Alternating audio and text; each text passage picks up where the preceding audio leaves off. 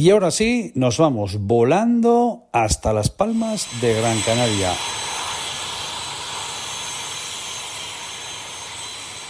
Antes que nada, darles las gracias por venir, visitarnos.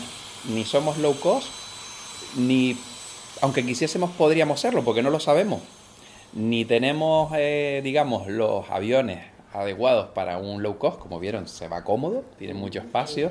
Quitamos el asiento de en medio para que la gente esté todavía más cómoda, porque el asiento de medio es incómodo. A todas las tarifas les permitimos que subas con tu, con tu maleta. Damos comida a bordo. Hemos abierto, como saben, ahora Madrid. Empezamos a volar el, el 1 de febrero. Nosotros ofrecemos también algo que no ofrece ninguna otra aerolínea, entre otras cosas porque no podrían, que es que los vuelos, eh, eh, los vuelos hacia otras islas o desde otras islas, desde nuestro hub, desde Tenerife Gran Canaria, son eh, a precio cero, eh, son gratis. Ahora mismo, dentro de las islas, estamos haciendo diariamente unos 240 vuelos de media. Soy Miguel Ángel Suárez Cabrera, director comercial y de marketing de Vinter.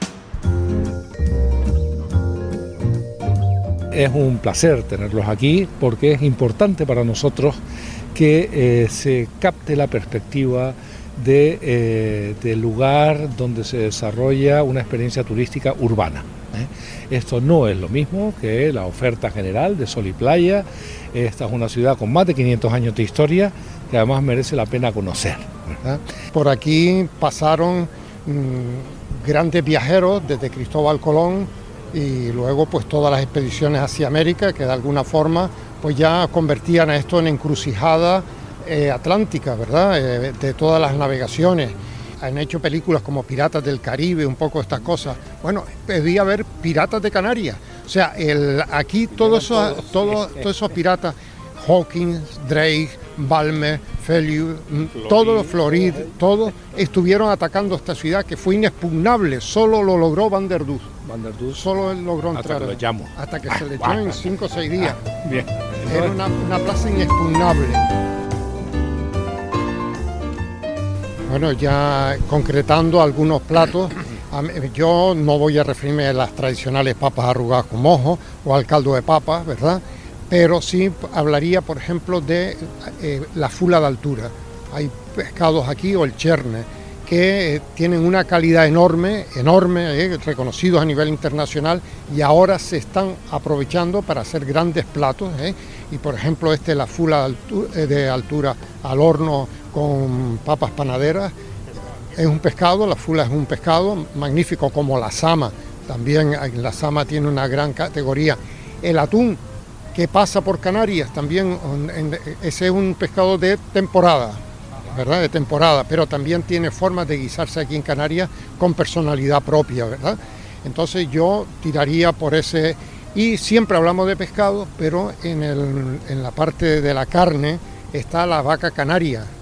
La vaca canaria que algunos restauradores hace unos años rescataron el valor de la vaca canaria, tiene un sabor distinto, ¿eh? y con una calidad muy alta. No lo dan todos los restaurantes, pero si ustedes pregunten siempre si tienen, vaca canaria. Las Islas Canarias ya eran conocidas por los griegos y por los romanos, ¿vale? Hace 2000 años ya eran conocidas. Pero ellos nunca se instalaron aquí porque no había nada en ese momento de su interés. Si no hay un interés económico, pues no vienes, ¿no? Entonces los primeros canarios, ¿vale? los antiguos canarios que llamamos nosotros, que también se les llama guanches, ¿no? Los guanches son, pero para ser técnicos y precisos, la palabra guanche hacía referencia a aquellos de Tenerife. Hoy por extensión hablamos de los guanches para referirnos a todos los antiguos canarios, ¿vale? Esta cultura es una cultura prehispánica que viene del norte de África, ¿vale? De una amplísima extensión de bereberes, ¿vale? Su idioma era el lírico bereber y vivían de una forma muy sencilla, ¿vale? Es decir, en la mayor parte de ellos en cuevas o en casas que hacían de forma muy rudimentaria. Bueno, lo interesante de esta cultura es que vivirá aislada en Gran Canaria por más de mil años, hasta la Edad Media. Eso es un caso único en Europa y los alrededores, ¿vale? o sea, sin contacto prácticamente. Con lo cual permanece sin variar, sin evolucionar durante todo este tiempo. Entonces, es en el en la Edad Media, cuando los europeos empiezan a interesarse por las Islas Canarias, evidentemente lo que buscaban eran especies y esclavos, especies esclavos, ¿vale? Y los primeros en llegar serán los franceses, que conquistarán Fuerteventura y Lanzarote, Lanzarote primero y Fuerteventura después, luego tratan de conquistar Gran Canaria, pero dicen las crónicas que aquí la resistencia era mucho, muy fuerte, no pueden y acaban vendiendo las islas a una familia española que sigue intentando la conquista de las islas que faltaban. No lo conseguirán tampoco y finalmente tomarán riendas en el asunto los reyes católicos que conquistarán finalmente Gran Canaria, Tenerife y La Palma, las tres islas que faltaba por conquistar. ¿vale? Ese contexto de esta cultura prehispánica, de cómo viene la conquista y demás. Nos encontramos en el corazón de esta ciudad que vemos aquí se divide en dos barrios. El barrio de Vegueta, que es el barrio aristocrático, a la izquierda, donde está la catedral, y el barrio de la derecha, que es el barrio de Triana, que hoy en día es el barrio comercial, pero que antiguamente era el barrio pobre, donde estaban los pescadores, los artesanos, etcétera, etcétera. ¿vale? Y en medio, esto era el barranco del Guiniguada, que era un riachuelo. Entonces los españoles cuando llegan aquí y ven que hay agua, agua dulce, dicen, pues nos instalamos aquí. ¿vale? Y elegirán justo detrás de la catedral un emplazamiento que vamos a ver, donde crean el primer campamento. Hablamos de 1478. ¿vale? La mayor parte de ellos venían de Andalucía y la mayor parte de Sevilla, que era la ciudad más importante. Por, lo, por eso le llamarán a este barrio Triana, porque le recuerda a su Sevilla, le recuerda a la ciudad dividida y el barrio de Triana separado, ¿vale? El barrio pobre, donde se instalan, ¿vale? Bueno, pues esto será una ciudad enmurallada, ¿vale? Veis aquí vemos, vemos aquí un torreón, aquí otra fortificación y era una ciudad porque evidentemente una vez América es descubierta, las Islas Canarias que no eran importantes se convierten en un lugar estratégico, se convierten en el lugar para eh, la última parada antes de llegar a América, el lugar para coger agua, reparar las naves, comida, etc. Por eso Colón se detendrá en Gran Canaria, porque él trabajaba para los reyes católicos. Si hubiera trabajado para los portugueses, que estuvo a punto, hubiera parado en Madeira, pero trabajaba para los españoles. Pero luego eso lo veremos después. Vamos a ver el mercado. Hola, soy Marc Llorens, eh, guía de turismo en Gran Canaria, guía oficial eh, y especializado también en gastronomía, en vinos de Gran Canaria, quesos, eh, producto de la tierra, que para mí es el gran tesoro por descubrir de Gran Canaria. Todo el mundo viene atraído por el sol, por el clima, pero los verdaderos tesoros de la isla son sus tesoros escondidos, lo que ofrece la tierra, esta tierra volcánica, eh, fantásticos tesoros como el queso, como el vino, el aceite de oliva, pequeñas producciones, pero de gran calidad.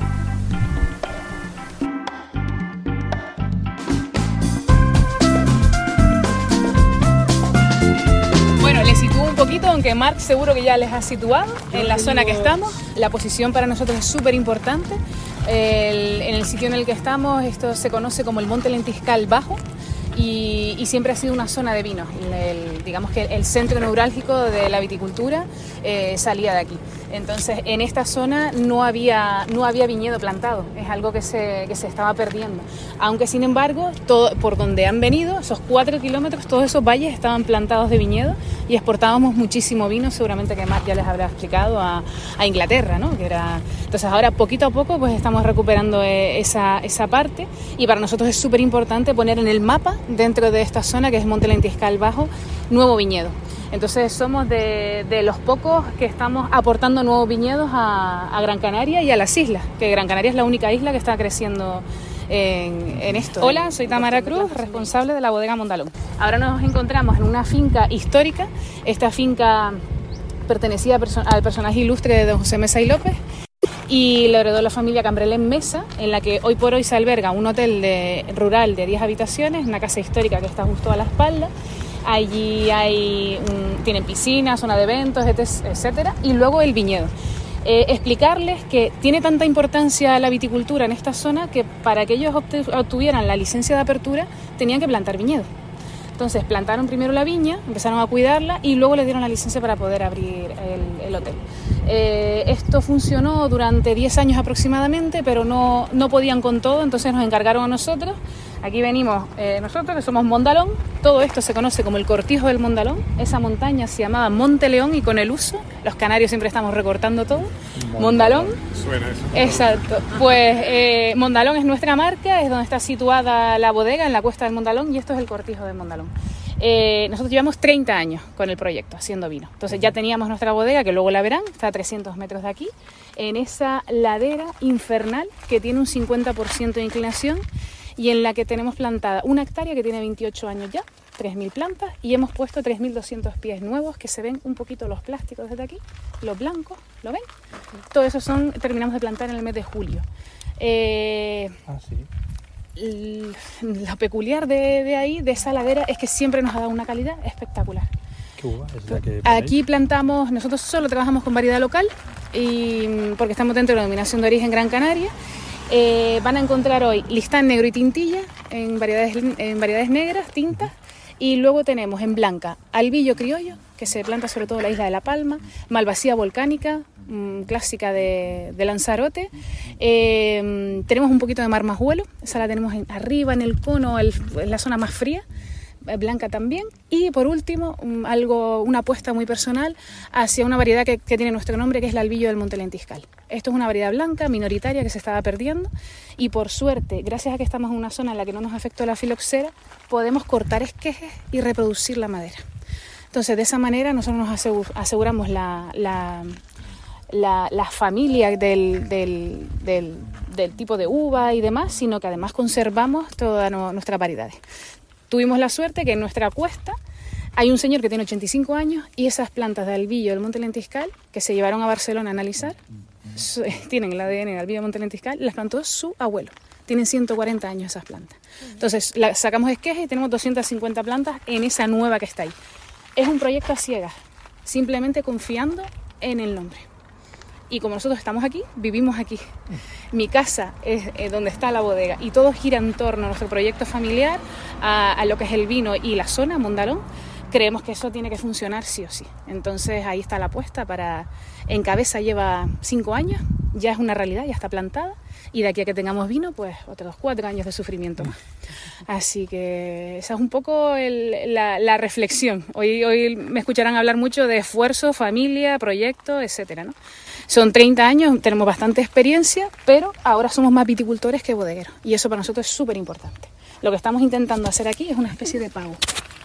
Es decir, que todo sea eh, controlado aquí. 5 hectáreas de viñedo, 16.000 plantas tenemos. Pero hoy por hoy la guerra es el agua. El que tenga agua, agua de calidad, eh, se puede posicionar más o menos. El que no, pues... ¿Trabajáis en convencional, ecológico, agricultura regenerativa? Intentamos, eh, dentro del plan que tenemos, ecológico es muy difícil, primero por, porque nada en, Gran Canaria pudiera hacerlo, porque al final esto tiene que haber mucho descanso, demasiados años. Eh, sí que hacemos prácticas, bajo mi punto de vista, responsables. A mí no me gusta agarrarme a nada, cada vez lo hacemos más natural, utilizamos, gastamos mucho dinero en en alimento, en comida, en abonos de, origen ecológico y natural. Hacemos mucho deshojado a mano, mucho azufre, etcétera, etcétera. El resultado de esto es que hay años en los que sí eh, puede que la viña sea ecológica y hay años en los que si necesitamos tratar, lo hacemos. Porque yo me dedico a esto e intento sobrevivir de esto, 100%. Entonces es muy complicado tirar toda la cosecha eh, de esa manera. Pero sí puedes ir haciendo pequeñas prácticas que estamos haciendo que la viña cada vez esté mejor, más sana, más resistente y que pierdes un poco, siempre hay que asumirlo, no pasa nada. Pero tirarnos de vacío ahora tal como mm, es, muy complicado, es muy complicado. Sobre todo por la viña vieja, por como la tenemos ya. Pero, pero bueno, al final Europa nos está llevando eso. Entonces poco a poco tendremos que ir. De hecho ya si vas a comprar productos para tratamiento de viña, eh, han prohibido el 80% de ellos. Eso es fantástico, una maravilla. Y luego también es como lo apliques, ¿sabes? Si haces un, uso sostenible del agua, no riegas de más. Y sobre todo aquí lo que más funciona para mí es estar en el campo. Si tú no ves necesario tratar, no hace falta. ¿Vale? Esos sistematismos que se hacían antes, a 15, de- como tengo yo señores, 15 días. No, no, no, no, no, no en absoluto. Es observación. Pasadas al viñedo, pasadas al viñedo. Y eh, sobre todo que ya tú, conociendo el viñedo, sabes los focos por donde empieza. Y a veces, atajando ese foco en prevención es suficiente. Eh, es un proyecto que está en crecimiento, creo yo, y estoy súper contenta con el resultado. Y sobre todo con romper un poco el molde de que en Canarias no hay rosado o que no se consume vino rosado. Cuando te vas al norte y todo el mundo toma vino rosado, pero aquí es muy difícil. El listán negro, que es la variedad más cultivada en Gran Canaria en Tenerife, una, una tinta, es un cruce entre el listán blanco y la variedad negramoy. ¿De acuerdo? El listán blanco en, la tienen en Andalucía y es el palomino. Palomino. ¿vale? Y la negramoy es una variedad que en nosotros, para nosotros es la variedad, el Pinot Noir canario, ¿vale? Una variedad de uva eh, muy suave, muy ligera, muy afrutada, ¿vale? Entonces, esto sería la mezcla entre las dos. Y además es una variedad que tiene muchas ventajas. ¿Por qué? Porque es muy resistente a los climas, a los suelos, a las enfermedades y que puedes tener en diferentes alturas. Con lo cual es muy interesante porque tú puedes cultivar esto a menos altitud, como aquí que estamos a 200, 300 metros o incluso a 1000 metros. ¿Qué va a cambiar? Vale, y por ejemplo, uno de mis tours, vale, una de mis experiencias es visitar una bodega como esta, como Mondalón, a 200, 300 metros y luego otra a 1000 metros, 800 metros y ver cómo cambia ese listán negro. Aquí, ¿qué veríamos? Pues veríamos que a, a menos altitud tenemos más capa, más color, ¿vale? Si os fijáis, casi no vemos los dedos debajo, y a más altitud lo que encontraríamos es menos color y menos aroma también, pero más acidez. ¿Vale? Eso es muy interesante. Lo que tiene Gran Canaria que ofrecer, además de su patrimonio vitivinícola único, singular, que ya hemos hablado, es los microclimas que permiten que la misma variedad se comporte de forma distinta, con lo cual es un laboratorio para el vino. Es súper, súper, súper interesante. Muy buenos días, señores. Buenos días.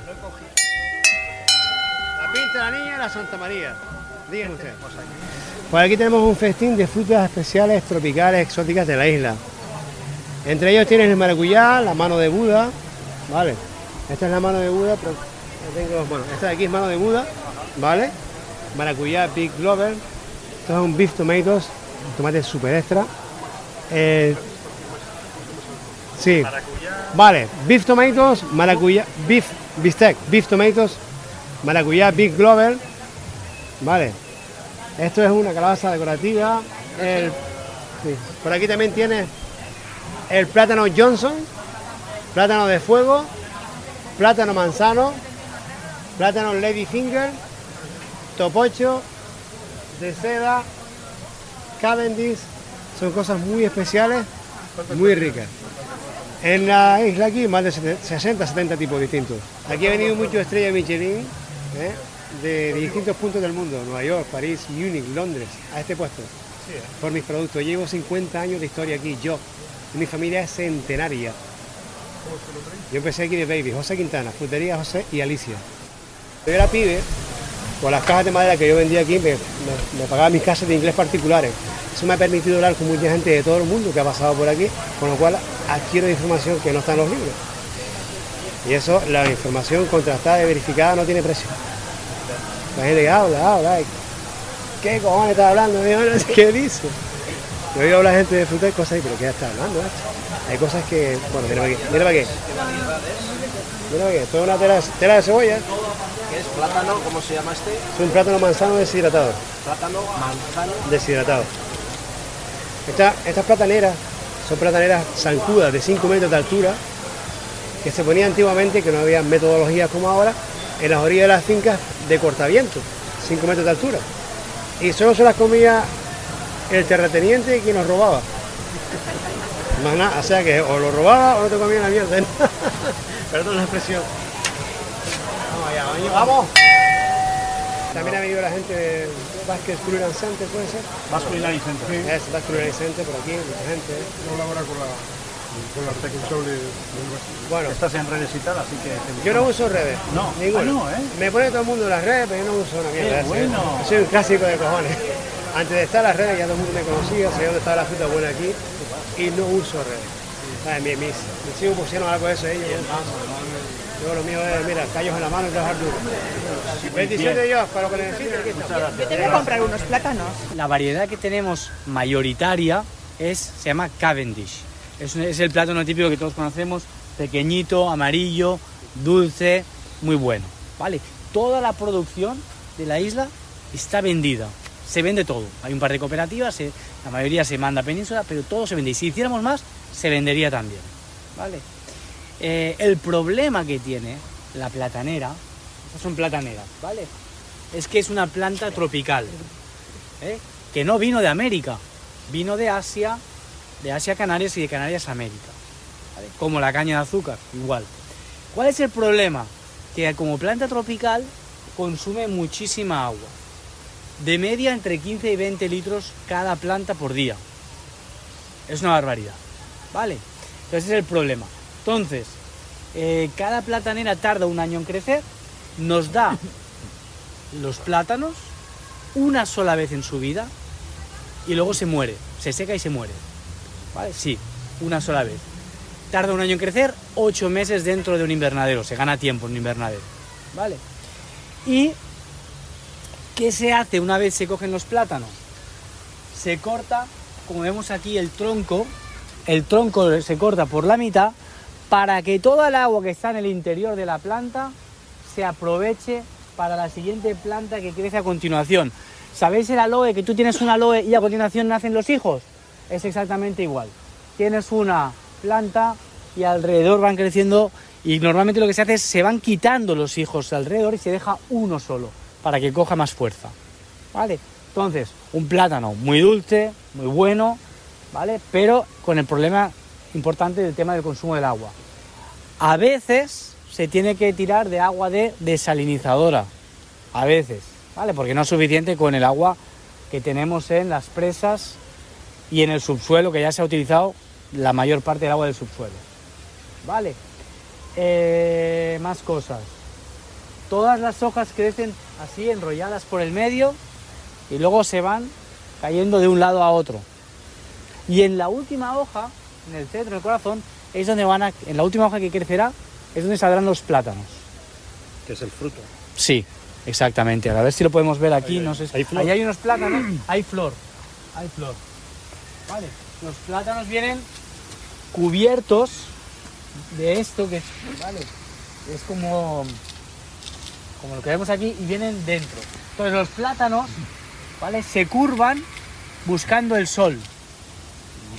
¿Vale? Se van curvando porque van buscando el sol. El mango es espectacular, es la, es la época de mango. Es la época. Bueno, estamos acabando ya la época.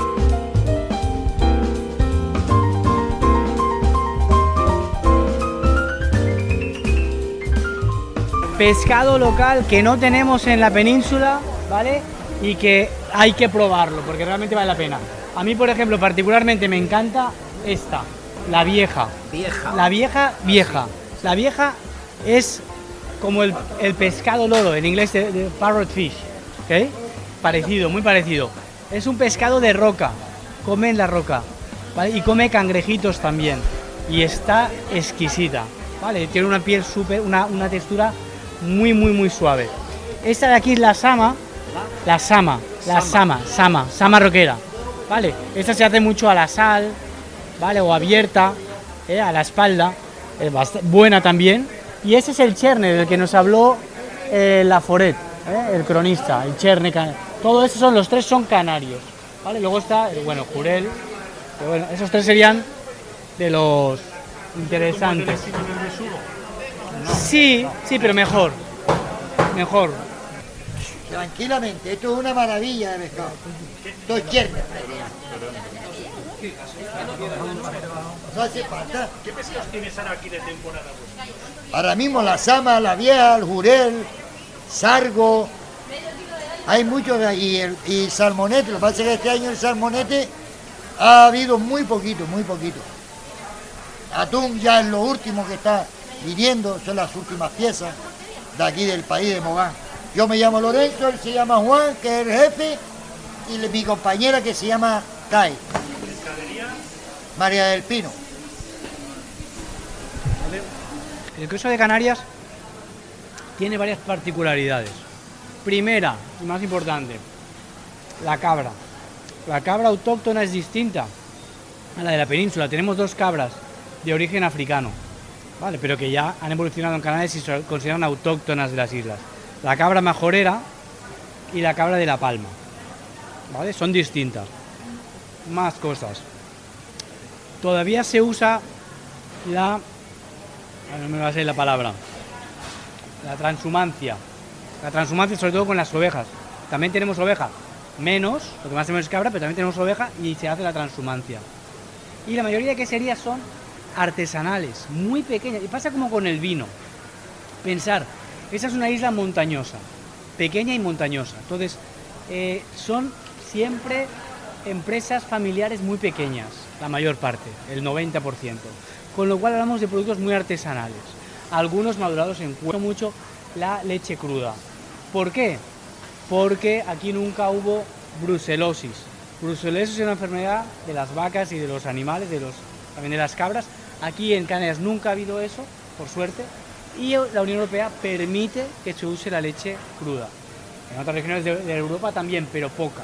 En muchos sitios no se permite. en España no, pero... o sea, la En península España, en algunos pequeños lugares, creo que sí, pero en muchos lugares de Europa no se permite.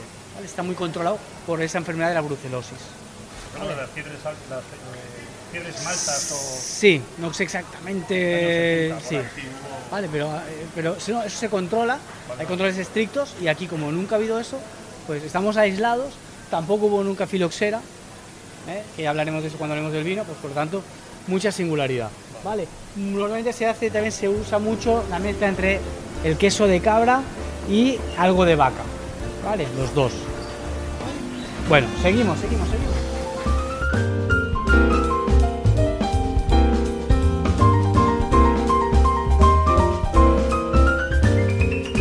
Falta mucha gente por aquí. Faltan dos.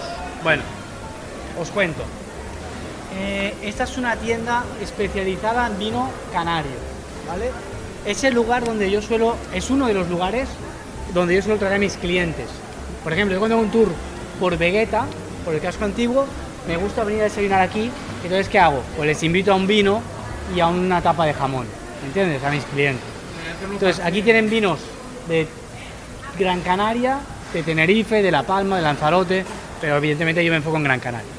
Es, es parte de la ruta del vino Gran Canaria, yo también soy parte de la ruta como, como guía y como intermediador turístico, y aquí podéis ver el logo de lo que es la ruta del vino de Gran Canaria.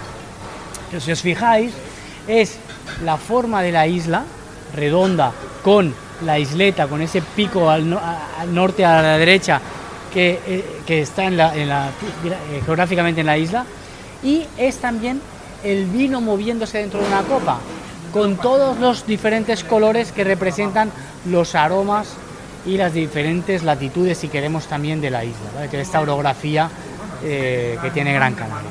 ¿vale? Eh, bueno, un lugar imprescindible para una ruta gastronómica, para mí, por ejemplo. Nos encontramos en el bodegón Mandama, una bodega histórica de la zona del noreste de la isla, cerca de la caldera de Bandama, donde, bueno, pues eh, el tema del vino de Gran Canaria es uno de los grandes atributos eh, desconocidos que vale la pena descubrir. Y acabamos de venir de otra bodega, en este caso nueva podríamos decir, ¿no? De, de primera generación. Sí, hemos visitado la bodega Mondalón, que es una de las más interesantes, o bueno, muchas son interesantes de Gran Canaria, que están haciendo un, gran trabajo, una bodega familiar, pequeña, eh, que cultiva variedades locales, eh, en gran pendiente, con lo cual estamos hablando de una agricultura heroica, muy difícil, pues no se puede usar maquinaria prácticamente, y que bueno, ha sido reconocida con, con varios premios ¿no? a nivel nacional, internacional, pero sobre todo lo importante es que los vinos que hacen pues están muy bien. Y bueno, ahora hablaremos del vino de Gran Canaria y de su singularidad. Tú que estás además formas parte ¿no? de, de ese pequeño elenco, podríamos decir, de guías turísticos que están dentro de, de ese paraguas, ¿no? que, que conocen, aman y defienden ¿no? y promocionan estos vinos tan característicos. Eh, ¿Qué tipicidades estamos teniendo? ¿Qué, qué, ¿Cuál es la que predomina? ¿Qué, qué es la que no? ¿Cómo nos podemos dejar llevar eh, de sorprender? Bueno, pues lo has dicho muy bien, ¿no? Aquí si algo de, eh, singulariza a los vinos de Gran Canaria es su que son únicos, únicos en cuanto a sus variedades, variedades únicas de uva, como son el listán negro, el listán blanco, el negramol, eh, la malvasía, el bijariego, variedades que fueron traídas, introducidas de España y Portugal en el siglo XVI, que desaparecieron luego de, de Europa a causa de diferentes razones, la filoxera y otras razones, pero que se han mantenido en Gran Canaria ¿no? y en las Islas Canarias, por lo tanto, hoy en día son consideradas autóctonas. Eso ya es súper interesante de por sí. Yo tengo, yo organizo tus privados eh, para visitar bodegas de estas pequeñas familiares y entre mis wine lovers, eh, pues eso, lo que les sorprende precisamente es esto, ¿no? La singularidad. Además de esto, eh, la tierra volcánica, por supuesto, es un plus, aporta mineralidad, esa diferenciación también.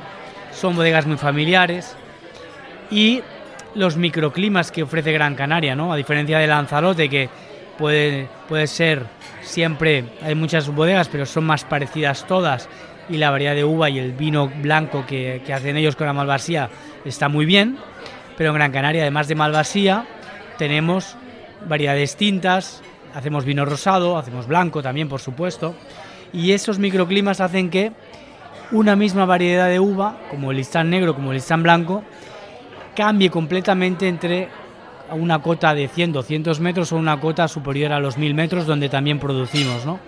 Con más acidez, con un poco menos de aroma, con una diferencia térmica importante, con lo cual Gran Canaria es un laboratorio para el vino.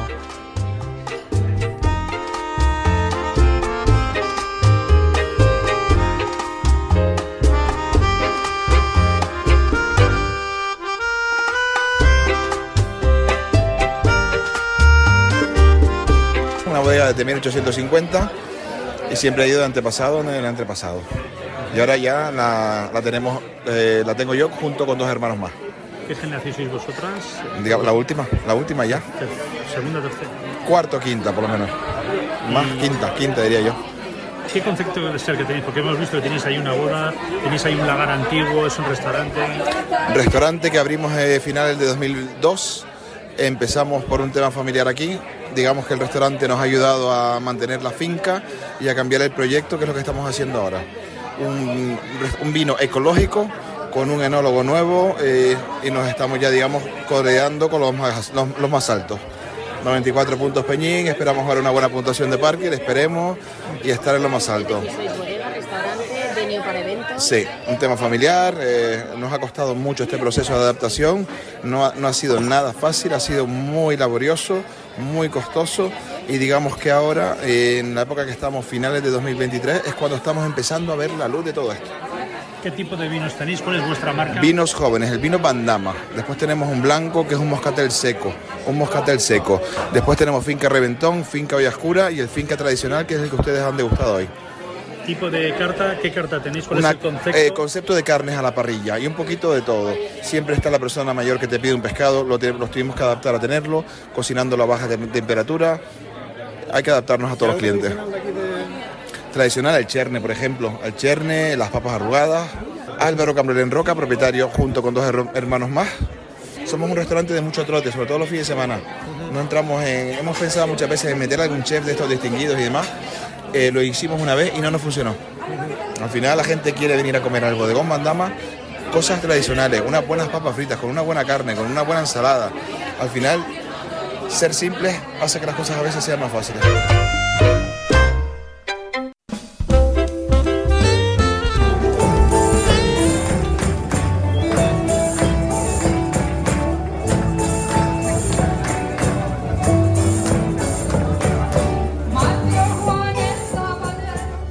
Desafortunadamente quedamos cuatro. Uno trabajando desde el Timple y tres que ya estamos retirados. Pero seguimos con el nombre y desde el 75 haciendo de las nuestras por la ciudad, por las islas, por la península. Hemos visitado multitud de sitios.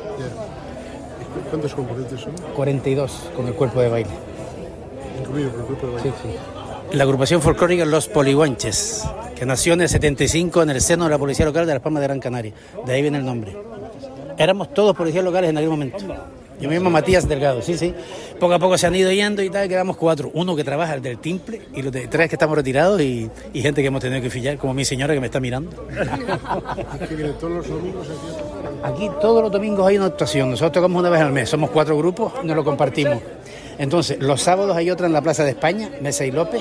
Esta Gran Canaria, pero la típica no es de La Después hay otra que es la tradicional. la tradicional. Ana Pino. María Teresa.